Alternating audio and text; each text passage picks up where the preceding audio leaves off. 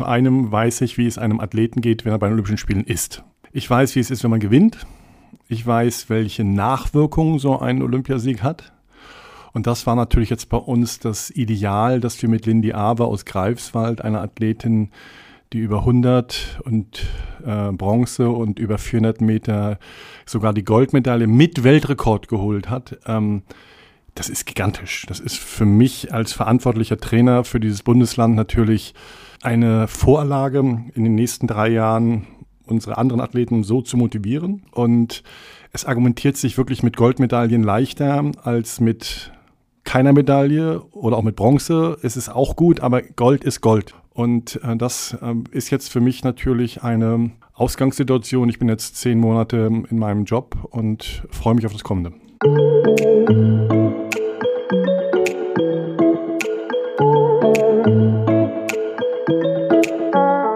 Gold bleibt eben doch Gold. Das sagt einer, der es wissen muss. Olympiasieger Christian Schenk.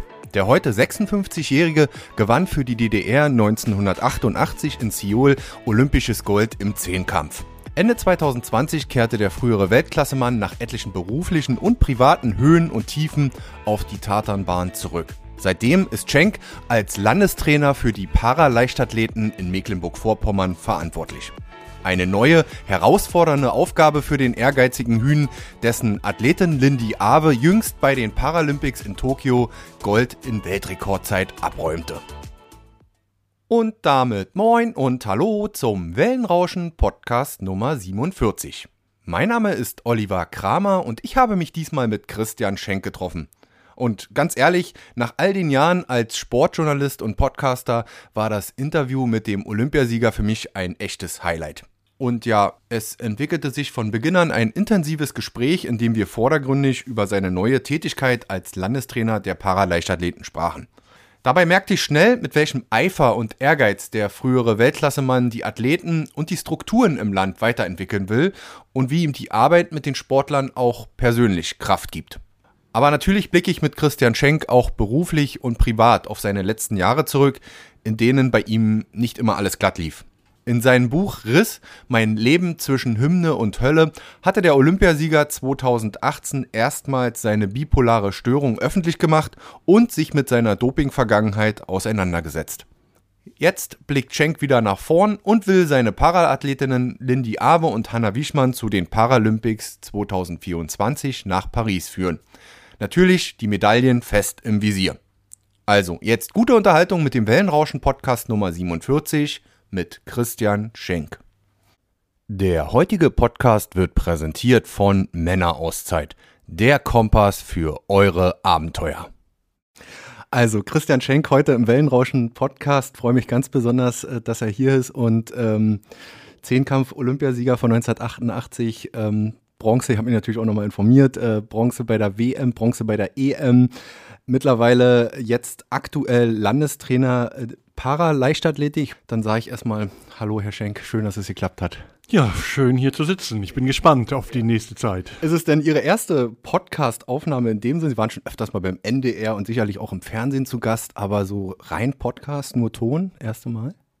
Ja, also ich habe ja Erfahrung, ich war sechs Jahre beim ZDF und ähm, habe natürlich schon einige Interviews gegeben, aber es ist jetzt das erste Mal, dass ich das mache und ich war bisher so ein mittelmäßiger Freund dort von, in den Abendstunden hört man ja meistens so äh, mehr und mehr NDR dann Podcasts, die gehen mir ein bisschen auf den Keks, obwohl sie eigentlich gut im Ansatz sind. Aber mir ist jetzt zweimal, genau, äh, mit dem Peter Urban, da machen sie immer so äh, Musik. Podcasts über Bands. Sensationell. Sensationell. Weiß ich nicht, ob uns das heute gelingt. Ja, das, äh, wir wollen es versuchen, ob ich auch äh, jemanden wie eine Radio-Ikone wie Peter Urban da rankomme, weiß ich nicht, aber wir wollen es heute vielleicht dann auch äh, inhaltlich ein Stück weit probieren. Ich habe eben doch gesagt, ich bin heute aufgeregt. Ja, natürlich, weil ich als Achtjähriger natürlich vorm Fernseher saß und ähm, da zugeguckt habe, äh, fleißig auch äh, die, die, die Ergebnisse per Hand aufgeschrieben habe von jedem Wettkampf. Das ist nicht gelogen. Also ich habe wirklich Olympia äh, Ferien waren, waren dann wahrscheinlich noch gewesen in Sommerferien und habe da fleißig mit, mitge weil ich mich damals schon dafür äh, unheimlich interessiert habe. Und insofern ist es schön, dass wir uns heute hier äh, mal, mal persönlich kennenlernen. Ähm, wir haben uns vorher ein bisschen geeinigt oder überlegt, ich meine, mit Christian Schenk kann man auch zwei, zwei, drei Stunden über alles reden. Äh, Sie haben ja auch ein Buch geschrieben vor drei, drei Jahren veröffentlicht, eine Art Autobiografie. Ähm, aber wir haben gesagt, wir wollen uns heute auf mal aus ein aktuelles Thema vorrangig beschränken und das ist Ihre aktuelle Arbeit als Landestrainer. Und vielleicht dann erstmal die erste Einstiegsfrage. Wie haben Sie jetzt so die letzten äh, Wochen äh, verfolgt, aktiv die Paralympics liefen und es war natürlich auch aus MV-Sicht äh, erfolgreich. Ähm, sicherlich aus der Ferne verfolgt. Sie waren nicht vor Ort diesmal, aber ähm, wie, wie, wie hat man das so wahrgenommen, wenn man ja jetzt unmittelbar beteiligt ist? Ne? Ja, es ist natürlich aus verschiedenen Blickwinkeln zu sehen. Zu einem weiß ich, wie es einem Athleten geht, wenn er bei den Olympischen Spielen ist. Egal, ob da nur äh, Zuschauer sind oder nicht. Ich weiß, wie es ist, wenn man gewinnt. Ich weiß, welche Nachwirkungen so ein Olympiasieg hat. Und das war natürlich jetzt bei uns das Ideal, dass wir mit Lindy Aber aus Greifswald, einer Athletin, die über 100 und äh, Bronze und über 400 Meter sogar die Goldmedaille mit Weltrekord geholt hat. Ähm, das ist gigantisch. Das ist für mich als verantwortlicher Trainer für dieses Bundesland natürlich eine Vorlage in den nächsten drei Jahren unsere anderen Athleten so zu motivieren, auf den Weg zu bringen. Und es argumentiert sich wirklich mit Goldmedaillen leichter als mit keiner Medaille oder auch mit Bronze. Es ist auch gut, aber Gold ist Gold. Und äh, das äh, ist jetzt für mich natürlich eine Ausgangssituation. Ich bin jetzt zehn Monate in meinem Job und freue mich auf das Kommende. Genau, also im Prinzip ein super Start kann man ja da, durch die Verschiebung, ja, muss man ja sagen, in dem, in dem Fall der, der Spiele. Ähm, nun gab es ja, wie so häufig aus den Medien, dann äh, sogenannte Bilanzen. Äh, da gehen sicherlich auch die Meinungen äh, oft auch auseinander. Konnte man da insgesamt äh, zufrieden sein, jetzt A aus Bundessicht und B natürlich aus MV-Sicht? Also ich spreche jetzt mal für die, für die Paraleichtathletik.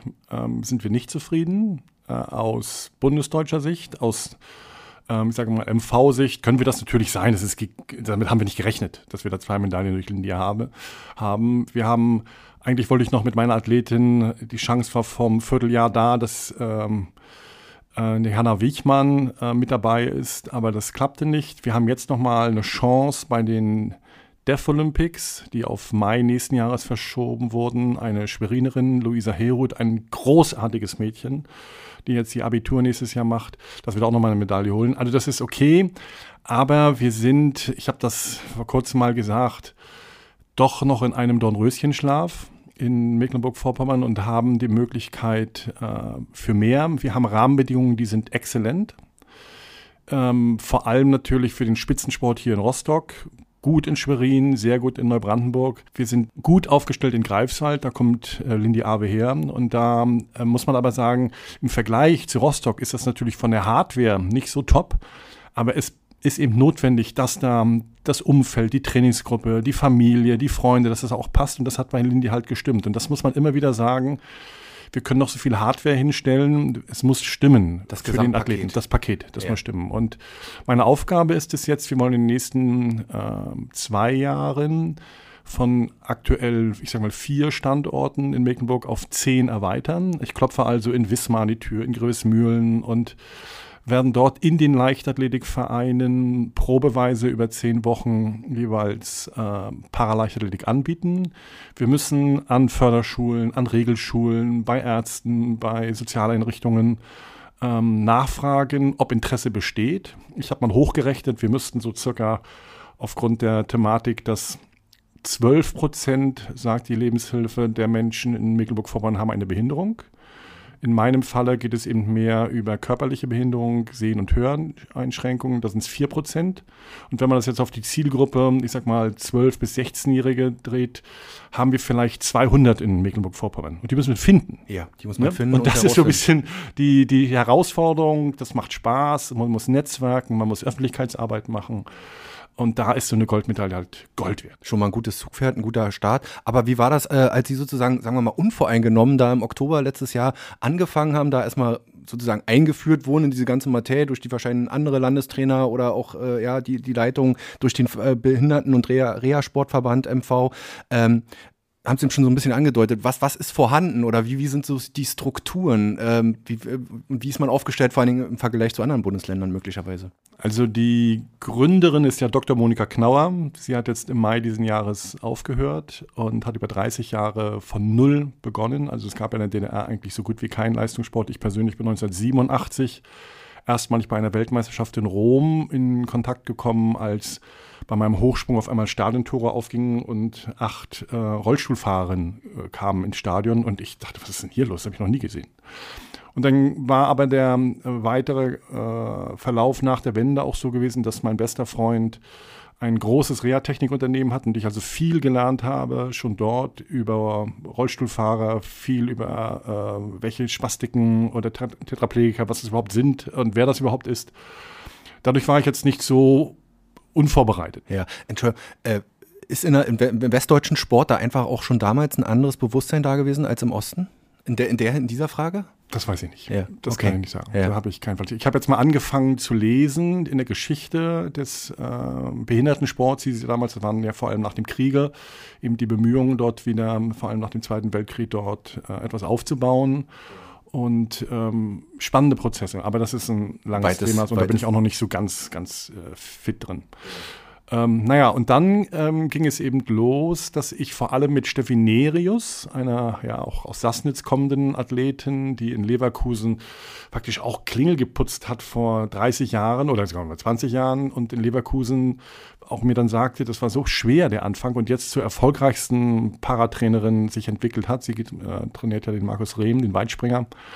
Und die hat mir äh, Hinweise gegeben. Ich habe mich unterhalten mit Ines Müller, einer früheren Kugelstoßerin hier auch vom Emper Rostock damals, die äh, viele Paraathletinnen in Grimmen betreut hat.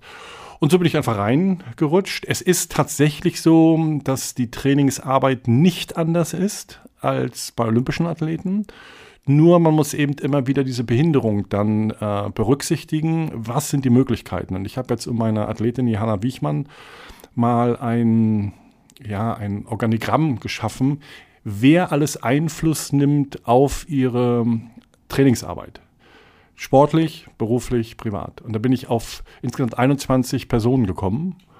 Und ähm, jetzt kann man natürlich an jeder Person immer sagen, mach mal das und dann passiert was. Aber diese Stellschraube, ob das die richtige ist, weiß man nicht. Ob das eben der Reha-Techniker ist oder der Psychologe ist oder ob es der, ich sag mal, der Mitarbeiter, der für, die, für den Olympiastützpunkt zuständig ist.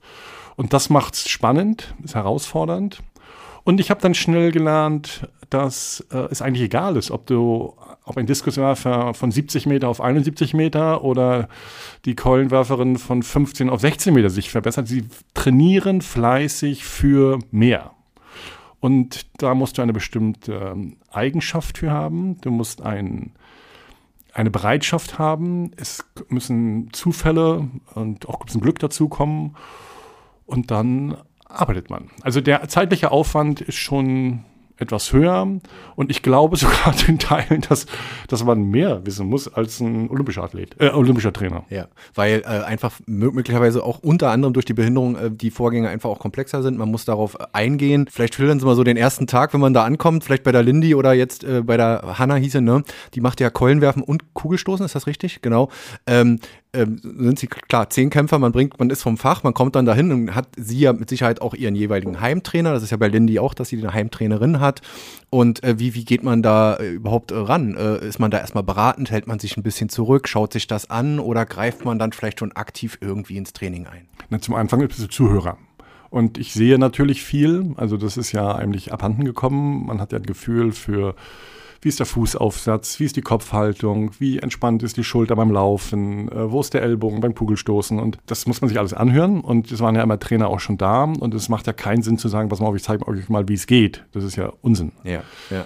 Aber man muss dann äh, vielleicht dann doch dieses Selbstbewusstsein mit reinnehmen. Äh, wenn man Olympiasieger ist, hat man schon mal was geleistet. Und ich bin natürlich im Zehnkampf ähm, ziemlich bewegungsaffin äh, mit den jeweiligen Disziplinen. Also vom Hammerwerfen würde ich mich jetzt wirklich zurückhalten, da kenne ich mich auch nicht so aus, aber alle anderen Disziplinen beherrsche ich schon ganz gut.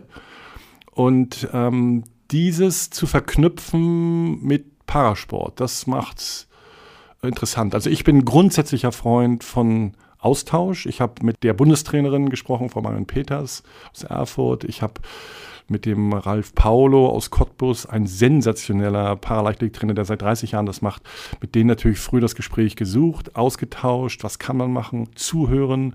Aber dann sollte man eben auch schauen, was kann man liefern, was kann man Neues mit hinzubringen.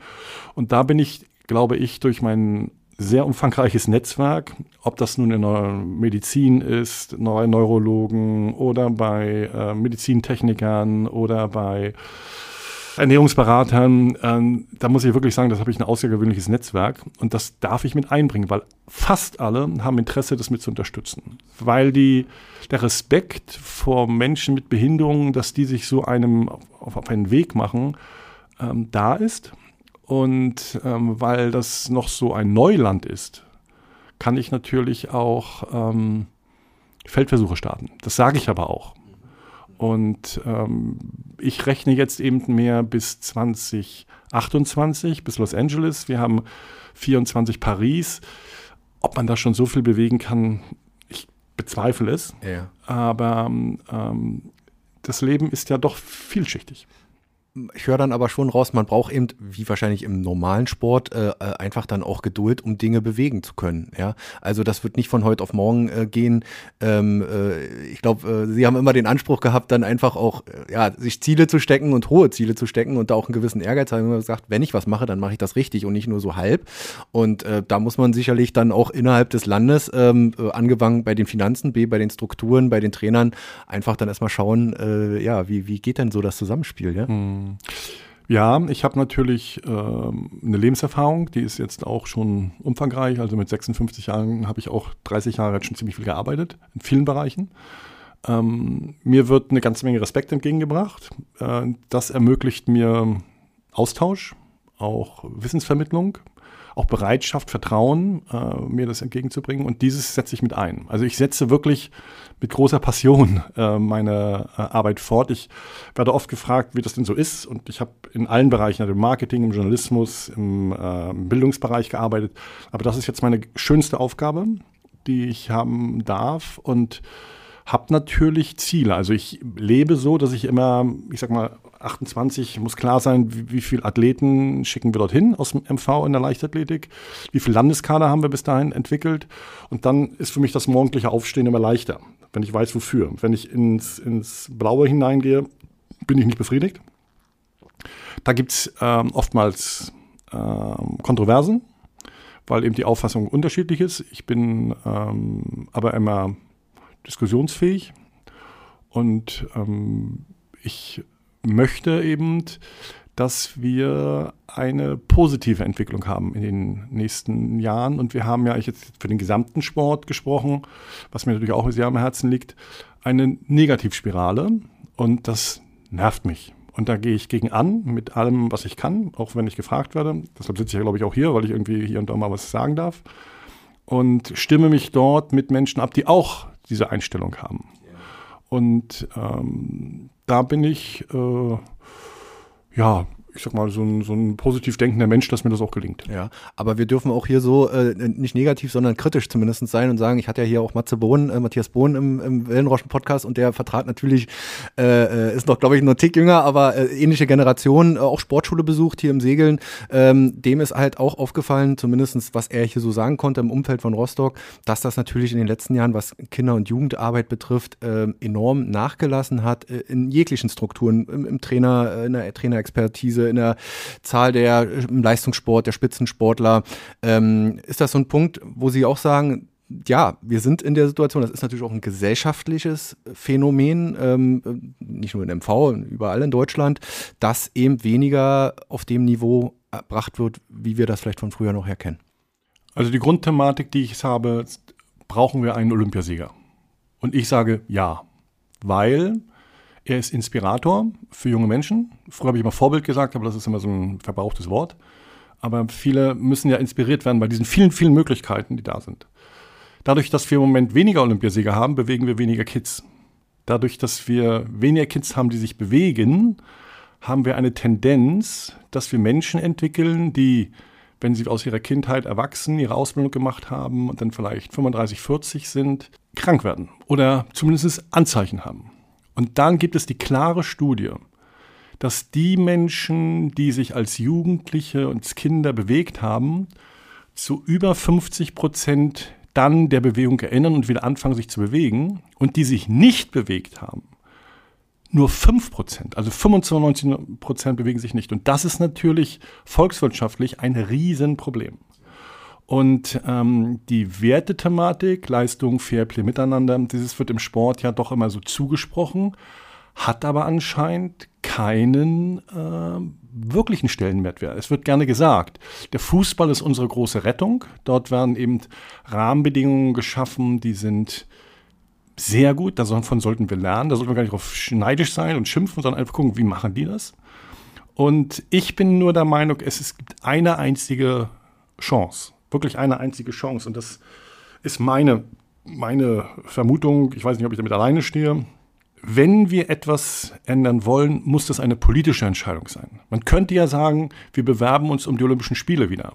Dann würde das auch so sein. Aber das würde aufgrund des Mehrheitsprinzips nicht mehr klappen. Das ist durch. Also brauchen wir eine politische Entscheidung. Das kann nur sein Sportministerium. Wir brauchen in Mecklenburg-Vorpommern ein Sportministerium. Jetzt gucken wir mal, wie die Wahlen sind. Frau Drese ist ja dafür zuständig bei uns im Land. Ähm, ob man das als vernünftig erachtet, ob das geht. Ich sage ja. Ich habe Mitstreiter, die würden sicherlich das auch sagen. Aber dann haben wir nicht mehr eine Diskussion der Gelder, der Gesundheit, der, des Schulangebotes, der Versicherung und was ich, was da alles mit, mit reinkommt. Es würde sozusagen Chefsache werden, weil ein Sportministerium und der Fokus würde endlich und das wieder eine da Genau, genau. Ja. Und das ist, und das ist, glaube ich, wichtig im Sinne der Außendarstellung. Gut, Deutschland äh, ist jetzt anders als die DDR. Deutschland braucht, glaube ich, nicht Olympiasieger, um anerkannt zu werden. Die DDR hat es gebraucht. Aber es kann doch nicht sein, dass wir in fast allen äh, Weltranglisten von Bildungsangebot, ähm, weiß ich, Bruttosozialprodukt und so weiter, da sind wir zwischen vier bis acht und wir sind im Sport zwischen acht und zwölf ja. Plätzen. Das, warum? Und das ist das, was mich, der sportaffin ist, interessiert. Otto Normalverbraucher auf der Straße, dem reicht das, glaube ich. Das ist, der, da reichen vielleicht zehn Goldmedaillen. Ne? Aber ich, ich lebe nun mal so, dass ich einen höheren Anspruch habe und will etwas verbessern. Und die Abwärtsspirale, der möchte ich gerne so ein bisschen entgegenwirken. Ja. Nun stelle ich mir immer die Frage, sind die denn noch da, diese Talente, die das Zeug haben, sozusagen das ganz nach oben bis zum Olympiasieg äh, zu schaffen? Ich denke ja. Die Frage ist, wie filtert man die heutzutage bei der, es ist ja mal der große Vorwurf oder was heißt Vorwurf, es ist ja oftmals auch eine Tatsache, dass wir natürlich heute einen Großteil an Angeboten haben, die wir vielleicht zu DDR-Zeiten äh, nicht hatten. Äh, da hatten wir im Bereich vielleicht des Kampfsports äh, Judo und Ring und äh, dann heute gibt's äh, 10 oder 15 Kampfsportarten, mal jetzt so als Beispiel. Und ähm, äh, nichtsdestotrotz ähm, müsste das schon viel früher anfangen. Das heißt, in den Kitas, in den Schulen.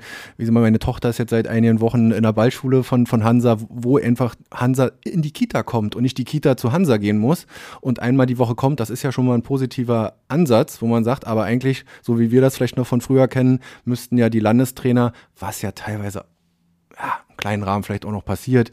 Schauen in den Schulen, ist da jemand bei fürs Kanu, fürs Rudern, äh, den man jetzt schon äh, möglicherweise ansprechen könnte? Also gibt es zwei Antworten. Zu einem planen wir äh, vom Landessportbund einen sogenannten Motoriktest, die in Berlin schon angewendet werden, in der vielleicht ein bisschen zu spät fünften Klasse, äh, wo jedes Kind bewertet wird. Wäre hilfreich, sehr hilfreich. Dritte Klasse wäre sicherlich besser. Ähm, zweitens, Hansa Rostock ist ein schönes Beispiel. Da war gestern äh, ein Fest, alle Kinder konnten kommen und ich war da. waren im Stadion. Ja, und ja. ich habe das heute zu meinen Kollegen auch gesagt, Mensch, warum machen wir das nicht? Und da wird gesagt, die Marke Hansa Rostock ist eben so gut. Stimmt. Aber sie müssen ja noch irgendwas machen. Die Eltern müssen ja den Kindern sagen, Hansa Rostock ist gut, weil.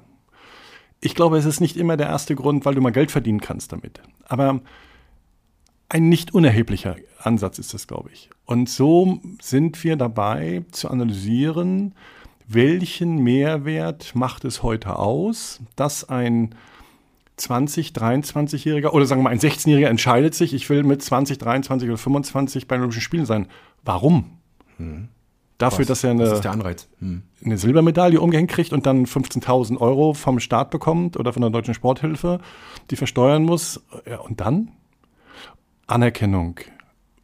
In der Folge mehr, mehr Anerkennung zu bekommen, auch ähm, äh, finanziell. Welche Möglichkeiten habe ich beruflich? Wo ist denn wirklich der Aspekt, dass so wie das im, in der Antike schon war, dass eben der, der Gewinner bei Olympischen Spielen hat lebenslang äh, am Tisch des Kaisers sitzen können, der hat Öl und bekommen und weiß ich was. Ähm, wir haben zu DDR-Zeiten haben 25.000 DDR-Mark bekommen und dann glaube ich irgendwie 500, weiß ich gar nicht, 500 Mark in, pro Monat dann in der Folge. Äh, gut, ich habe mir dann ein Auto für 24.990, ein Lada gekauft und war das Geld auch weg. Aber das war halt so als junger Mensch. Ja. Heutzutage musst du eben die Eltern überzeugen, es ist sinnvoll. Wir haben eine Top-Hardware. Ich glaube, dass wir gute Trainer haben. Wir haben vielleicht, wird immer gesagt, keine gute, keinen guten Nachwuchs in der Trainersituation. Aber das ist wieder diese Thematik, denn wie leistungsansprechend ist das Verhalten eines, eines Trainers? Was, was will er eigentlich? Und ähm, da kann man sicherlich viel philosophieren. Ich glaube tatsächlich, ähm, dass wir Rahmenbedingungen ändern können, wenn man eine politische Entscheidung trifft. Okay, das ist äh, angekommen. Das heißt, äh, weil Sie jetzt immer schon wiederholt haben, die Hardware stimmt, äh, Rahmenbedingungen, Infrastruktur, zumindest auch für Mecklenburg-Vorpommern, passt. Ja.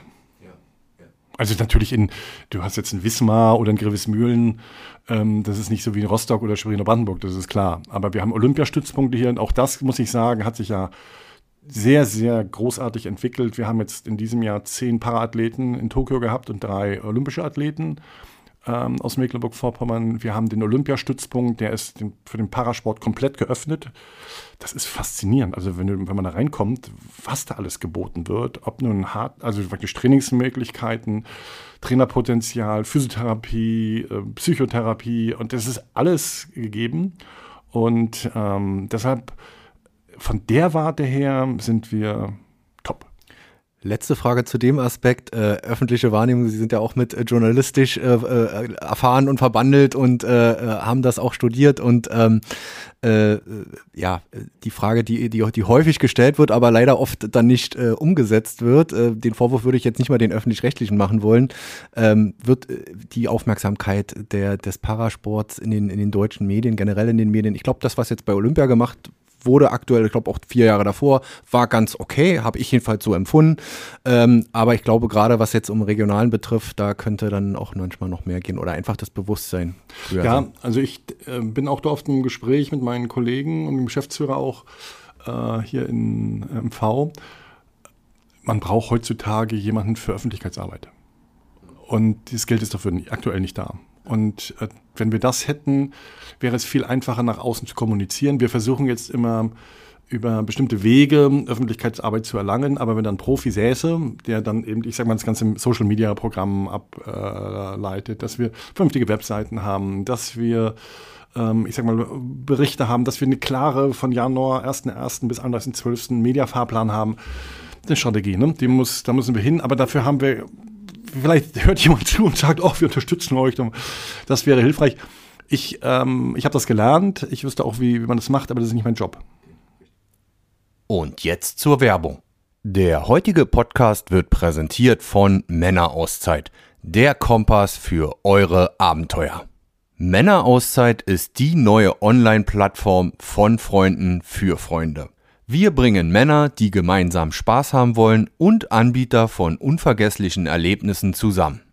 Ihr wollt im Go-Kart über die Bahn preschen, mit dem Mountainbike oder Quad durchs Gelände flügen oder mit Wasserskiern über den See rauschen? Männerauszeit zeigt euch, wo die Action ist. Oder wolltet ihr schon immer Baggerfahren lernen, eine Grillschule besuchen oder an einem Biertasting teilnehmen? Männerauszeit inspiriert euch, etwas Neues auszuprobieren. Und so funktioniert's.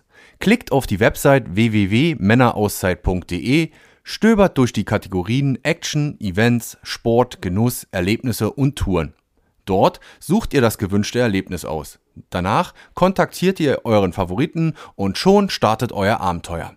Wichtig dabei, die Männerauszeit ist keine Buchungsplattform, sondern die Litfaßsäule 2.0. Übrigens, Männerauszeit sucht noch nach Anbietern von Erlebnissen, Touren, Events und Locations, die sich auf der Website präsentieren wollen. Die Männerauszeit findet ihr im Netz unter www.männerauszeit.de und auf den bekannten Social Media Kanälen. Vielleicht mal, um den Bogen jetzt wieder ein bisschen zum Parasport äh, zu spannen, ähm, äh, Thema vielleicht nochmal Ziele. Ähm, das würde mich nochmal interessieren. Nun äh, vereint ja viele ähm, Menschen mit Behinderung, dass sie einen Schicksalsschlag äh, erlitten haben. Manche sind auch von Geburt an, logischerweise, aber es ist ja in dem Fall immer eine Einschränkung. Und was einem Menschen, der nicht diese Behinderung hat, also mir jedenfalls oft auffällt, ist, dass die das Leben, äh, wie soll ich sagen, anders wahrnehmen oder äh, stärker, stärker wahrnehmen und ähm, mit mehr Ehrgeiz vielleicht auch äh, rangehen. Ist das auch so eine Beobachtung, die, die Sie gemacht haben, dass um dieses Ziel zu erreichen, Olympiasieger oder Siegerin zu werden, ähm, die schon andere Voraussetzungen mitbringen? Ich habe mir das einfach gemacht, weil ich mir diese Frage auch gestellt habe. Ich habe äh, 15 Athleten gefragt. Warum machen die das eigentlich? Warum machen die eigentlich Hochleistungssport? Und ich möchte einen Vincent aus Greifswald mal kommun, äh, äh, zitieren, ich glaube, er hat gestattet mir, dass ich das darf, aber ich bin.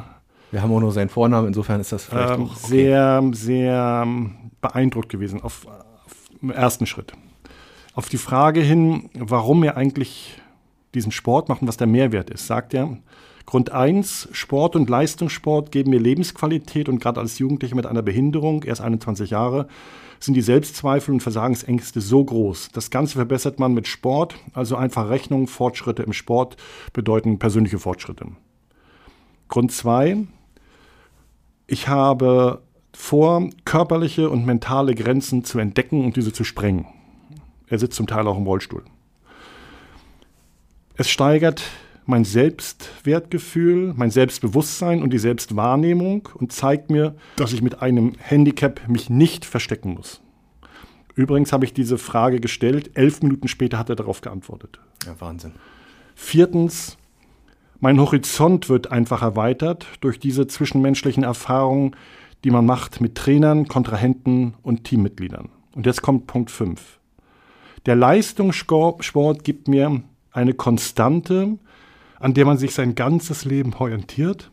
Er beeinflusst deinen inneren Kompass selbst dann, wenn man irgendwann mit dem Wettkampfsport aufhört.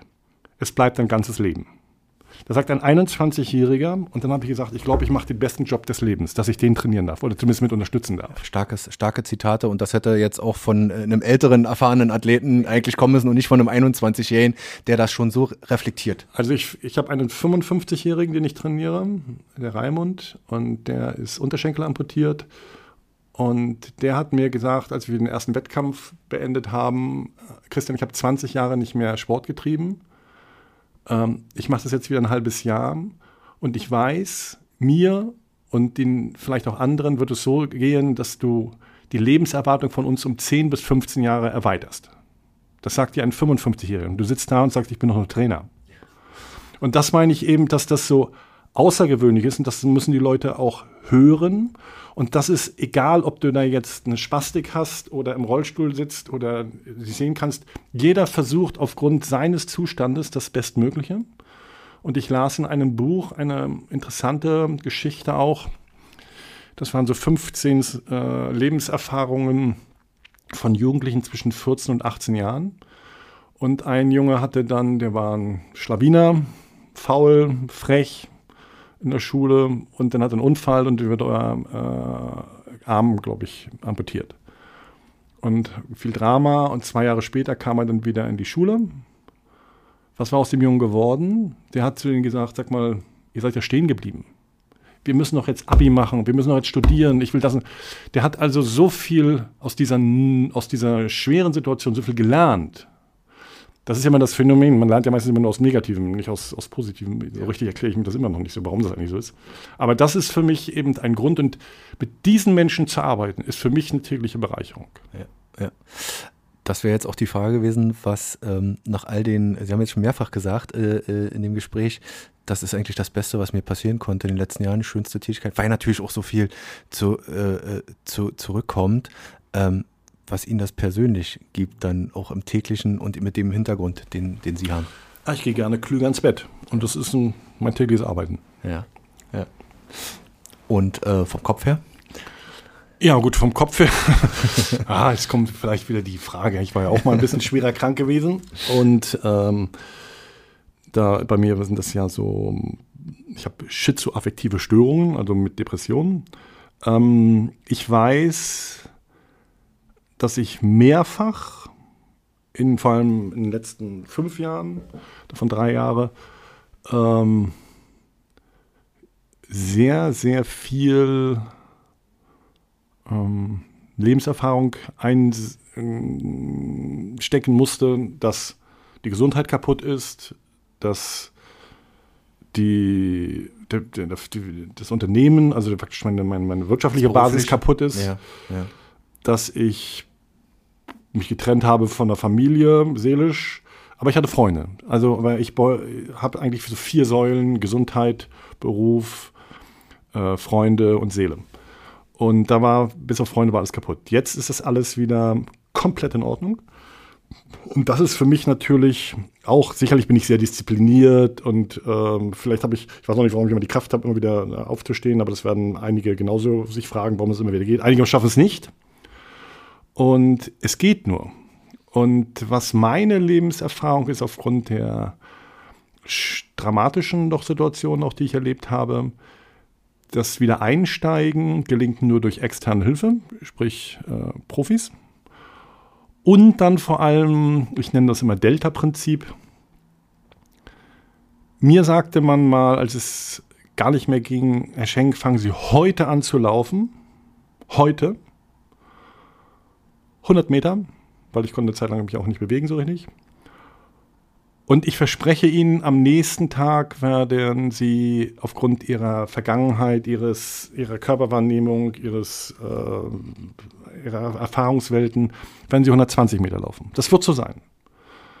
Und das habe ich gemacht. Und dieses Delta von 20 Metern im übertragenen Sinne schafft einem abseits von allen Medikamenten ähm, so eine positive Lebenserfahrung wieder. Und das geht mehr wenn man weiß, was man gut kann, also faktisch, was man als Hobby gerne hat oder als Lieblingsübung oder sowas. Bei mir ist halt die Bewegung. Ähm, das hilft mehr, als wenn ich jetzt mit Gewalt irgendwas anderes versuche. Und diese, das ist positive Verstärkung, nennt man das. Ähm, dieses versuche ich auch an möglichen Stellen immer wieder mit einzubringen. Lieber Stärken stärken, als Schwächen zu beseitigen. Ja. Was, was mögen Sie so äh, an Sport? Was, was, was geht zurzeit so? Was machen Sie gerne und äh, vielleicht auch intensiver wieder? Was geht wieder intensiver? Ja, also ich bin bekennender Radfahrer geworden. Ich bin ein besessener Beachvolleyballer und äh, habe aber festgestellt, ich hatte eine Zeit lang äh, ziemlich viel Gewicht dass man durch äh, eine sehr konsequente Ernährung, muss man allerdings sehr konsequent sein, auch ganz gut abnehmen kann. Und da äh, mache ich auch nach wie vor, dass ich mein Gewicht halte. Ja, also äh, es ist eine Kombination aus vielen Dingen. Ne? Mhm. Ich glaube, das eine ist, dass man auch irgendwo eingestellt ist, äh, nach wie vor vielleicht äh, auf der einen Seite. Und, Ohne Frage. Äh, und ähm, das zweite ist äh, Sport, regelmäßig äh, Ernährung, Stück vielleicht, vielleicht, äh, ich weiß das selber, dass man immer mal wieder auch den Versuchungen widersteht, aber ich glaube, das gehört auch zum Leben dazu, dass man auch mal sich was gönnt, ne? Das, das ist okay. Ähm, vielleicht nochmal der Schwenk zum Buch. Vor drei Jahren das Buch äh, rausgekommen, riss mein Leben zwischen Hymne und Hölle. Schwer. Äh, das sicherlich auch nochmal ein Teil Ihrer Aufarbeitung der eigenen Vergangenheit und wie geht es Ihnen jetzt vielleicht drei Jahre nach dem Buch, weil es gab ja viel Resonanz. Ja, ich habe das äh, deshalb äh, geschrieben mit einem Kollegen zusammen, äh, Fred Salin. Ähm, ich musste in der Klinik sogenannte Live-Charts schreiben. Also ich war dreimal in der Klinik gewesen, also glaube ich 70 Wochen in drei Jahren. Und ähm, da musste man so von Geburt bis zu einem 51 oder 52 Lebensjahr immer sagen, was ist so passiert. Und das kannst du sehr großzügig machen, aber du kannst das, wenn du dann Bilder auf einmal hast oder nochmal was liest, dann findest du das ja sehr genau. Und dann hatte ich das auf einmal so alles so aufgelistet. Und ähm, dann kamen wir irgendwie in die Situation, Mensch, dann kannst du auch ein Buch draus machen. Ob ich das heute nochmal machen würde, ähm, ich werde öfter gefragt, ich würde gerne ein zweites Buch schreiben, weil das ja mehr so ein Buch war, oh, depressiv und so Schwere und weiß ich was alles. Heutzutage würde ich mehr so einen Lösungsansatz finden. Habe auch eine Idee, die ist aber noch nicht, äh, noch nicht realistisch. Und mal sehen, wenn mal ein bisschen Zeit ist, schreibe ich. Also vielleicht mehr so dieser Coaching-Ansatz, das Wissen, was man vielleicht auch mit einer eigenen Lebensbewältigung mitgenommen hat oder eben aus dem Sport, weitergeben an andere. Ja, ich habe eine Zeit lang, habe ich ja einmal ein bisschen ähm, zu groß gedacht. Ich wollte mal gleich die Welt verändern. Jetzt sage ich mir, wenn ich alleine einem helfen kann, ob nun durch meine Trainingsarbeit oder durch so ein Buch und ich kriege das Feedback, ähm, dann sage ich, Mensch, hast du was Gutes gemacht. Also das ist, äh, ja, Lebenserfahrung. Letzte Frage, auch das wird leider immer, oder was heißt leider, immer wieder gern gestellt. War das Buch auch ein Teil der Aufarbeitung in, Be in Bezug auf die Doping-Vergangenheit, dass man das hinter sich gelassen hat und sagt, ich spreche es jetzt mal aus, ich schreibe es auf. Es wurde ja, es gab ja ein riesiges Medienecho damals und äh, man lässt es dann vielleicht auch ja, hinter sich. Man hat es ausgesprochen. Ja, ich habe jetzt ja gerade so eine Vorlage bekommen von dem Herrn Scholz. Der hat mal so interessant gesagt, ähm, jetzt in seinen vielen äh, Interviews, ich war mal Juso und da habe ich gesagt, ich bin äh, für die Abschaffung des Privateigentums und heutzutage würde ich das nicht mehr sagen. Ich habe damals ein anderes Unrechtsbewusstsein gehabt und heutzutage würde ich das schon anders sagen und ich habe dazu jetzt, glaube ich, vieles erklärt und äh, will das jetzt auch nicht immer wieder bereitreten. Gut, dann äh, lassen wir das auch so stehen und ich glaube, jeder, der möchte, kann das äh, entsprechend äh, nachlesen. Und ähm, ich wollte noch einmal auf das Thema ähm, berufliche Neuorientierung äh, kommen, ähm, was einfach in der Biografie immer wieder offen ist. Sie haben unfassbar viel eben ausprobiert, äh, selbst Unternehmer, Sportmarketing, Agentur studiert, äh, Ausflug ins Fernsehen, dann Sportmanager im Fischland, dann in der Stadtverwaltung auf Rügen. Also wenn man das jetzt mal so hört, die letzten Jahre, ähm, wie, wie schwierig war das dann immer, sich immer wieder neu zu orientieren und wieder einen Neuanfang? Es war ja auch ein Findungsprozess, ne, denke ich. Na, irgendwie haben die Leute immer Interesse gehabt, dass ich das mache. Es ist ne? ja jemand immer auf, drauf, also irgendwie von den, irgendwie, möchten sie nicht, ja? Genau, ja. genau. Also so war es auch teilweise gewesen. Ne? Ja. Haben sie nicht Lust. Und das muss ja irgendwie einen Grund geben. Und der ist natürlich, ich bin natürlich auch, wenn ich jetzt, wenn ich jetzt Badmintonspieler geworden wäre, wäre das sicherlich auch anders gewesen. Zehnkämpfer ist irgendwie ein bisschen anders. Ähm, Einstein hat mal gesagt, er will alle oder alle acht Jahre sollte man seinen Job wechseln, um es wieder interessant zu machen. Also ich habe ja angefangen mit äh, Mediz äh, Medizin abgebrochen und dann habe ich Journalismus studiert und war beim ZDF. Dann habe ich Eventmarketing gemacht, dann habe ich das Sportmarketing für die Deutsche Kreditbank gemacht. Das war ein Wahnsinnsjob. Ähm, dann habe ich das Bildungsprogramm in, für einige Stadtteile in Berlin umgesetzt zum Thema Rekrutierung von Auszubildenden. Und jetzt eben äh, mal Hotel. Hotel war, da habe ich mir das einfacher vorgestellt. Das war mir zu anstrengend. Das muss ich wirklich sagen, das ist so ein, äh, wie sagt man das? Ein, Knochenjob? Nein, nicht Knochenjob, sondern man hat ständig ein Krisenmanagement oder wie heißt das? Äh, Beschwerdemanagement. Okay. Also 80 Prozent sind immer nur Beschwerden. Man reagiert immer nur, ja. Oh, und ja. das war ein bisschen schwierig. Ja, ja.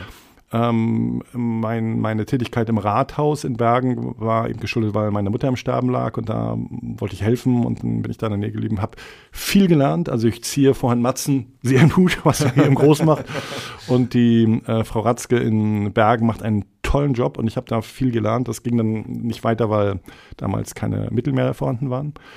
Aber ich muss wirklich sagen, ich habe jetzt eine mit dem ähm, Paratrainer äh, eine Chance, kreativ äh, Netzwerken, Öffentlichkeitsarbeit, äh, Leistungsorientierung, ähm, Pädagogik mit reinzubringen. Sensationell. Ja, hört sich ganz toll an. Und dann Richtung Abschluss vielleicht nochmal die Frage, Lindy Richtung Paris, äh, Hanna äh, ähm, möglichst auch jetzt Richtung Paris, perspektivisch äh, LA stand zu lesen. Ähm, man hat, äh, auch Christian Schenk hat gemeinsam mit den Mädels und Jungs, die natürlich dazugehören, äh, ein Ziel vor Augen. Ganz klar. Also das ist äh, festgeschrieben, Rahmenbedingungen sind da, das Konzept steht. Ähm, jetzt heißt es noch, ähm, ich sag mal, noch mehr die Türen zu öffnen, dass mehr Eltern hören, geben sie ihrem Kind nicht den Hansa Rostock die Chance, sondern vielleicht eben auch, wenn es eine Erkrankung hat, äh, dem VBRS, also unserem Verband, eine Chance. Und ähm, die jetzt zu hören, also mein Cheftrainer ist der Renotide, der war jetzt ja nicht so erfolgreich im Goalball in Tokio, aber mit welchem Feuer die wieder zurückgekommen sind und sehen, was in anderen Ländern trainiert wird, und wir ja auch, ich sag mal, ein leistungsorientiertes Land sind, dann müssen wir einfach da machen. Also Jürgen Schuld hat immer gesagt, wir müssen nicht so viel erzählen, wir müssen machen. Also Jürgen Schuld ist ja Weltrekordler, auch Olympiasieger. Und da höre ich mir gerne hin von den etwas erfahrenen, etwas noch erfahrenen. Wunderbar, ja. Und äh, bloß nochmal schönen Gruß an, an äh, Felix Rogge äh, bei ihm. Also der war ja schon mega erfolgreich. Mhm. Also äh, deu auf deutscher Ebene, aber auch auf Champions League Ebene. Aber man merkt auch äh, jetzt auf Weltebene, was da für ein Niveau mittlerweile herrscht im Goalball. Ja, und dann, äh, was mich ja neben Obcharov, der, das war das Größte, was ich da sportlich gesehen habe, äh, jetzt bei Olympia, aber was eben ein Sascha Zverev sagt, ein so Vollprofi, dass das für ihn das Größte ist, äh, bei Olympia dabei zu sein. Jemand, der alles noch gewinnen wird und der schon so viel erreicht hat, das ist doch faszinierend. Also da bin ich so dankbar, dass so ein Profi auch einfach sagt, dass Olympia das Größte ist. Und das sage ich auch. Sehr schön. Schönes äh, Schlusswort, äh, Christian Schenk, schöner Einblick und man merkt, sie sind äh, zurzeit wirklich schön mit sich im Reihen und einer schönen Balance und äh, können möglicherweise auch was hier in MV im Sport ähm, bewegen. Dankeschön fürs Gespräch. Ich danke auch.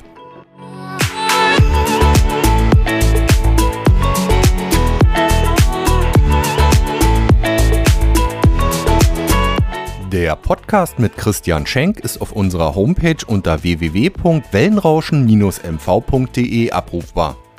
Wer uns auf dem Smartphone lauschen will, findet uns bei Spotify, iTunes, Deezer und Google Podcasts. Und natürlich würde ich mich wie immer freuen, wenn ihr uns auf Instagram unter Wellenrauschen-mv und auf Facebook unter Agentur Wellenrauschen folgt. Wenn ihr Partner von Wellenrauschen werden wollt und beispielsweise in unseren Podcast euer Produkt oder eure Dienstleistung bewerben wollt, dann schreibt mir einfach eine E-Mail unter info at wellenrauschen-mv.de. Und zu guter Letzt weise ich nochmal darauf hin, dass wir Podcasts für Unternehmen, Vereine und Organisationen produzieren und Beratung sowie Workshops für den Einstieg in die Welt der Podcasts anbieten. Kommt einfach auf uns zu, schreibt uns eine E-Mail. Wir würden uns über jede Anfrage freuen. Bis dahin, euer Olli Kramer.